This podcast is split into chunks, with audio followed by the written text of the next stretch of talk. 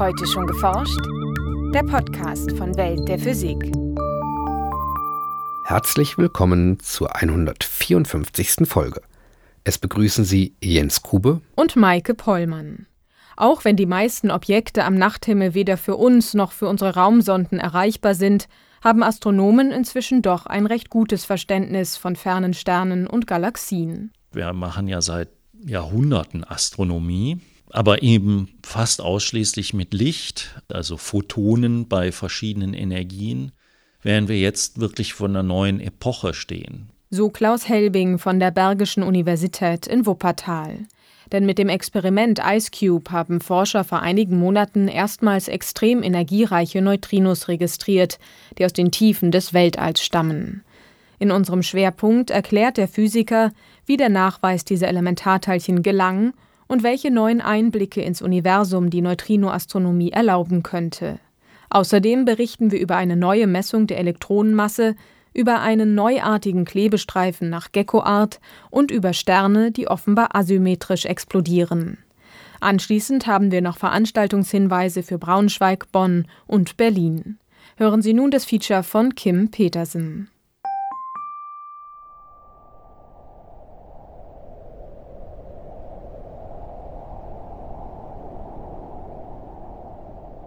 Mit knapp 20 Kilometern pro Stunde weht der Wind über die weiten Eisflächen der Antarktis. Auf mehr als minus 12 Grad Celsius steigt die Temperatur hier selbst tagsüber nicht.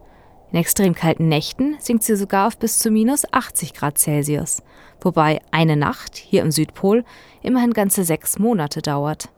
So lange ist der eisige Kontinent in Dunkelheit gehüllt, denn die Sonne zeigt sich nur zwischen März und September. Dies ist die Kulisse des größten Teilchendetektors der Welt. IceCube, mit dem Forscher seit einigen Jahren auf der Suche nach besonders energiereichen Neutrinos sind. Neutrinos sind die exotischsten Elementarteilchen, die es so gibt. So Klaus Helbing, Professor für Astroteilchenphysik an der Bergischen Universität in Wuppertal. Exotisch an denen ist einmal, dass sie so viel leichter als alle anderen Elementarteilchen sind. Ursprünglich dachte man, sie sind masselos. Das hat sich als falsch herausgestellt, aber sie sind eine Million Mal leichter als das nächste Elementarteilchen, das Elektron. Neutrinos sind außerdem elektrisch neutral. Sie wechselwirken ausschließlich über die sogenannte schwache Kraft. Das ist eine der vier Grundkräfte der Physik, zu denen außerdem die Gravitation sowie die starke und die elektromagnetische Kraft gehören. Im Vergleich zur elektromagnetischen hat die schwache Kraft eine viel kleinere Reichweite. Dadurch treten Neutrinos überhaupt nur sehr selten mit anderer Materie in Wechselwirkung, was ihren Nachweis schwierig macht. Man kann sie nur indirekt nachweisen, indem man Kernreaktionen von Neutrinos beobachtet, in denen dann sekundäre Teilchen entstehen, die dann geladen sind. Und die beobachtet man dann. Und einfach aus der Rekonstruktion dessen, was bei dieser Kernreaktion passiert, kann man dann zurückschließen, dass es sich um Neutrino gehandelt hat. Um solche Kernreaktionen zu beobachten, bei denen geladene Teilchen wie Elektronen, Myonen oder auch Tauonen entstehen, nutzen die Forscher die natürlichen Gegebenheiten am Südpol. Dieser ist von einem etwa drei Kilometer dicken Gletscher bedeckt. Was wir dort machen, ist Löcher ins Eis bohren, um äh, Fotosensoren einzufrieren in zwei Kilometer Tiefe. Und was wir dann beobachten, sind diese Sekundärteilchen, von denen ich eben gesprochen hatte, die bei einer Neutrino-Reaktion entstehen. Diese Sekundärteilchen sind fast äh, lichtgeschwindigkeitsschnell. Bewegt sich so ein schnelles Teilchen durchs Eis, werden die Atome darin entlang der Flugbahn des Teilchens zu elektrischen Schwingungen angeregt. Die dadurch erzeugten elektromagnetischen Wellen werden als Cherenkov-Strahlung bezeichnet.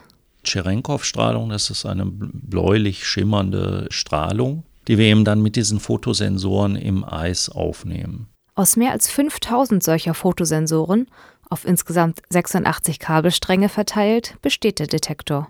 Diese decken ein Eisvolumen von etwa einem Kubikkilometer ab. Das macht IceCube zum größten Teilchendetektor der Welt. Die Fotosensoren, auch Photomultiplier genannt, wandeln Lichtsignale in elektrische Signale um und verstärken diese. So können die Spuren geladener Teilchen im Detektor rekonstruiert werden. Neutrinos haben halt äh, die Eigenschaft, dass sie dadurch, dass sie nicht geladen sind, tatsächlich auch auf direktem Wege von diesen Objekten zu uns kommen. Das heißt also, mit Neutrinos können wir sehr gut die Richtung, aus der sie kommen, äh, feststellen. Und wir können auch feststellen, was für ein Prozess ist es eigentlich, der diese Teilchen eben beschleunigt. Dasselbe gilt auch für Photonen, die ebenfalls elektrisch neutral sind und somit auf ihrem Weg zur Erde nicht durch intergalaktische Magnetfelder abgelenkt werden. Doch auch gegenüber Photonen haben Neutrinos einen Vorteil. Mit Neutrinos Astronomie zu machen bedeutet, dass man in wesentlich dichtere Gegenden des Universums schauen kann. Bei vielen Objekten, in denen interessante Physik abläuft, ist die Materie schon so verdichtet, dass das Licht nicht mehr rauskommt. Und das ist bei Neutrinos eben anders, so wie wir eben von äh, Milliarden von Neutrinos pro Sekunde durchströmt werden, ohne dass irgendeine Wechselwirkung stattfindet. So kommen die Neutrinos natürlich auch aus solchen Objekten wiederum raus. Und darüber hoffen wir dann, dass man eben äh, doch eine ganze Menge lernen kann. Den ersten Erfolg verzeichnete das IceCube-Experiment 2012, nur zwei Jahre nach seiner Fertigstellung, als den Wissenschaftlern der Nachweis zweier besonders schneller Neutrinos gelang. Diese erhielten inoffiziell die Namen Ernie und Bert. Es sind also zwei Neutrinos, die äh, ein Peta-Elektronenvolt Energie haben. Äh, um eine Skala als Vergleich ranzuziehen, kann man immer den LAC nehmen. Das ist ein Faktor 100 mal energiereicher als das, was der LAC produziert. Im November 2013 verkündeten die Forscher dann die Entdeckung 26 weiterer Neutrinos. Diese stammen aus demselben Datensatz wie Ernie und Bert, haben jedoch weniger Energie. Darum wurden sie erst etwas später und mit Hilfe einer verbesserten Analysetechnik identifiziert dadurch, dass wir eben kapiert haben, wie man nach diesen Teilchen äh, suchen muss, konnten wir denselben Datensatz nochmal durchforsten mit quasi etwas weiter aufgeklapptem Visier. So suchen die Forscher zum Beispiel gezielt nach Spuren, die erst im Inneren des Detektors beginnen. Damit lässt sich zwischen geladenen Teilchen, die durch Neutrino-Kernreaktionen entstehen, und solchen, die bereits außerhalb des Detektors durch andere Prozesse entstanden sind, unterscheiden. Um die Herkunft der Neutrinos genauer zu bestimmen, gibt es neben ihrer Energie zwei Anhaltspunkte. Einmal kann man schauen, ob es zum Beispiel im optischen, in der optischen Astronomie bestimmte sogenannte äh, zeitlich variable Objekte gibt. Das heißt, ein Objekt, was nur für wenige Sekunden zum Beispiel sichtbar ist. Das wären zum Beispiel äh, sogenannte Gamma-Strahlenausbrüche, Gamma-Ray-Bursts. Da kann man gucken, ob gleichzeitig bei uns eine erhöhte Rate an Neutrinos ankommt. Andererseits kann man feststellen, ob die Neutrinos alle aus derselben Richtung kommen. Woher genau die insgesamt 28 bisher identifizierten Neutrinos stammen, kann man noch nicht mit Sicherheit sagen. Dazu müssen die Forscher noch viel mehr Daten aufnehmen und analysieren. Das Minimalszenario, von dem wir schon hoffen, dass es auf jeden Fall äh, Realität wird, ist zunächst mal den Detektor weitere zehn Jahre zu betreiben. Damit würden wir natürlich irgendwann auf einige hundert solcher Neutrinos kommen. Da könnte man dann vielleicht tatsächlich dann schon mal sagen, ob es wirklich eine Quelle gibt. Nachrichten. Kaum ein Elementarteilchen ist besser vermessen als das Elektron. Seine Masse kennen Physiker allerdings bislang noch nicht so genau wie viele andere seiner Eigenschaften. Wissenschaftler in Heidelberg konnten jetzt mit einem neuen Verfahren die Elektronenmasse 13-fach genauer bestimmen, als es bislang möglich war. Über ihre Ergebnisse berichten sie im Fachjournal Nature. Elektronen sind rund 2000 Mal leichter als Protonen oder Neutronen, aus denen Atomkerne bestehen. Bereits kleinste äußere Einflüsse können deshalb die Bestimmung der Elektronenmasse stören die Physiker entwickelten daher eine neue Messmethode. In ihrem Experiment flog ein fünffach ionisiertes Kohlenstoffatom, dem die Forscher vorher alle Elektronen außer einem einzigen abgestreift hatten, zwischen zwei Atomfallen hin und her. In der ersten Falle bestimmten die Forscher den Zustand des Elektrons, das allein um den Kohlenstoffkern kreist. In der zweiten Falle bestrahlten sie es mit Mikrowellen. Dann transportierten sie das Atom wieder zurück zur ersten Falle, wo sie erneut den Zustand des Elektrons vermaßen. Indem sie dieses Spiel viele Male wiederholten, konnten sie aus den gemessenen Schwingungsfrequenzen sehr exakt die Masse des Elektrons bestimmen. Die neue Massenbestimmung ist mit den alten Messwerten verträglich. Der Fehlerbalken ist jedoch nun 13 mal kleiner als zuvor. Geckos haben Klebestreifen eines voraus. Selbst nach wiederholtem Kontakt mit Schmutz und Staub haften ihre Füße noch einwandfrei an glatten Flächen. Forscher haben nun einen Klebestreifen entwickelt, der nicht nur genauso haftsicher ist wie ein Geckofuß, sondern auch über einen vergleichbaren Selbstreinigungsmechanismus verfügt. Damit ließen sich beispielsweise Lebensmittelverpackungen oder Verbände mehrfach öffnen und sicher wieder verschließen. Ihre Ergebnisse veröffentlichten die Wissenschaftler im Fachmagazin Interface. In ihrem Experiment wiesen die Forscher nach, dass die Selbstreinigung bei Geckos zu 95 Prozent auf zwei Mechanismen beruht. Einerseits reiben ihre Zehen bei jedem Schritt etwas über den Untergrund, wodurch sie größere Schmutzpartikel abstreifen. Andererseits lagern sich kleinere Partikel zwischen den feinen Härchen auf der Fußsohle und in darunterliegenden Hautfalten ein. Dieses Prinzip übertrugen die Forscher nun auf ihren Klebestreifen. Um die Schritte des Geckos zu simulieren, pressten sie einen mit elastischen Mikrohärchen besetzten künstlichen Klebestreifen auf eine Platte, verschoben diesen seitwärts und hoben den Streifen wieder an. Winzige Glaskügelchen übernahmen dabei die Rolle der Schmutzpartikel. Lag der Durchmesser der Partikel nun über dem der Mikrohärchen, verschwand die Haftkraft zwar nach dem Erstkontakt, doch nach nur acht bis zehn simulierten Schritten erreichte der neuartige Klebestreifen wieder 80 bis 100 Prozent seiner ursprünglichen Haftkraft. Unterschritt die Kugelgröße dagegen den Durchmesser der Mikrohärchen, konnten die Forscher nur ein Drittel der ursprünglichen Haftkraft wiederherstellen. Daher sollten die elastischen Härchen möglichst kleiner ausfallen als die meisten Schmutzpartikel, so das Fazit der Forscher.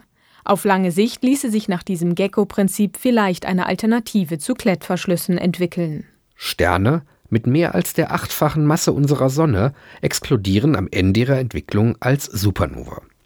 Wie diese Explosion genau abläuft, ist bislang jedoch unklar.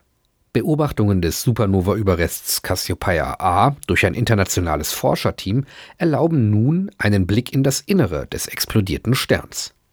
Die Messungen mit dem Weltraumteleskop NuSTAR zeigen, dass das radioaktive Element Titan 44 stark asymmetrisch verteilt ist. Demnach müsse auch die Explosion asymmetrisch abgelaufen sein, so die Wissenschaftler im Fachblatt Nature. Computersimulationen zeigen, dass die Zündung der Supernova-Explosion kompliziert ist. Nur starke Abweichungen des Sterns von der Kugelsymmetrie führen zum Erfolg. Die Ursache dieser Asymmetrie ist allerdings unklar. Die Erklärungsansätze reichen von konvektiven Instabilitäten, einer Art starkem Brodeln am Rand des kollabierenden Kerns, bis zu einer schnellen Rotation des Vorgängersterns. Diese führt zu einer bipolaren Explosion, bei der die Materie bevorzugt entlang der Rotationsachse herausgeschleudert wird. Die Messungen des Teams mit den Detektoren des Röntgenteleskops NuSTAR zeigen, dass das Titan 44 in Cassiopeia A ungleichmäßig verteilt ist, aber nicht so ungleichmäßig, wie es im Fall einer bipolaren Explosion zu erwarten wäre. Die beobachtete Verteilung schließe eine symmetrische Explosion ebenso aus wie eine hochgradig asymmetrische bipolare Explosion, so die Forscher. Sie schließen daraus, dass konvektive Instabilitäten den Prozess dominieren. Und nun zu unseren Veranstaltungshinweisen. In Braunschweig stellt Heinz Hansen von Airbus die Ergebnisse des seit 2008 laufenden Technologieprogramms Low Drag Aircraft vor. Der Vortrag gibt einen Überblick über die Forschung an Laminarflügeln für künftige Verkehrsflugzeuge, bei denen der aerodynamische Widerstand deutlich geringer ausfällt. Zu hören am 24. Februar um 19 Uhr in der Aula des Hauses der Wissenschaft in Braunschweig. In Bonn findet die Sonderausstellung Wolfgang Paul, der Teilchenfänger statt. Woraus bestehen die Bausteine der Materie und wie werden sie untersucht? Damit beschäftigte sich der Nobelpreisträger Wolfgang Paul, der 1993 verstarb. Das Deutsche Museum in Bonn stellt Leben und Werk des Physikers noch bis zum 24. August dieses Jahres vor. Der Eintritt kostet 5 Euro, ermäßigt 3,50 Euro. In Berlin hält Andreas Pagel von der Shell Deutschland Oil GmbH den Vortrag Wasserstoff im Verkehr der Zukunft. Darin soll unter anderem geklärt werden, ob Wasserstoff helfen kann, den CO2-Ausstoß zu reduzieren und wie Brennstoffzellenautos funktionieren. Am 4. März um 18.30 Uhr im Magnushaus in Berlin. Eine Anmeldung ist erforderlich. Das war's für heute. Bleiben Sie wissenschaftlich und laden Sie uns auch nächstes Mal wieder herunter. Welt der Physik wird Ihnen präsentiert vom Bundesministerium für Bildung und Forschung und der Deutschen Physikalischen Gesellschaft.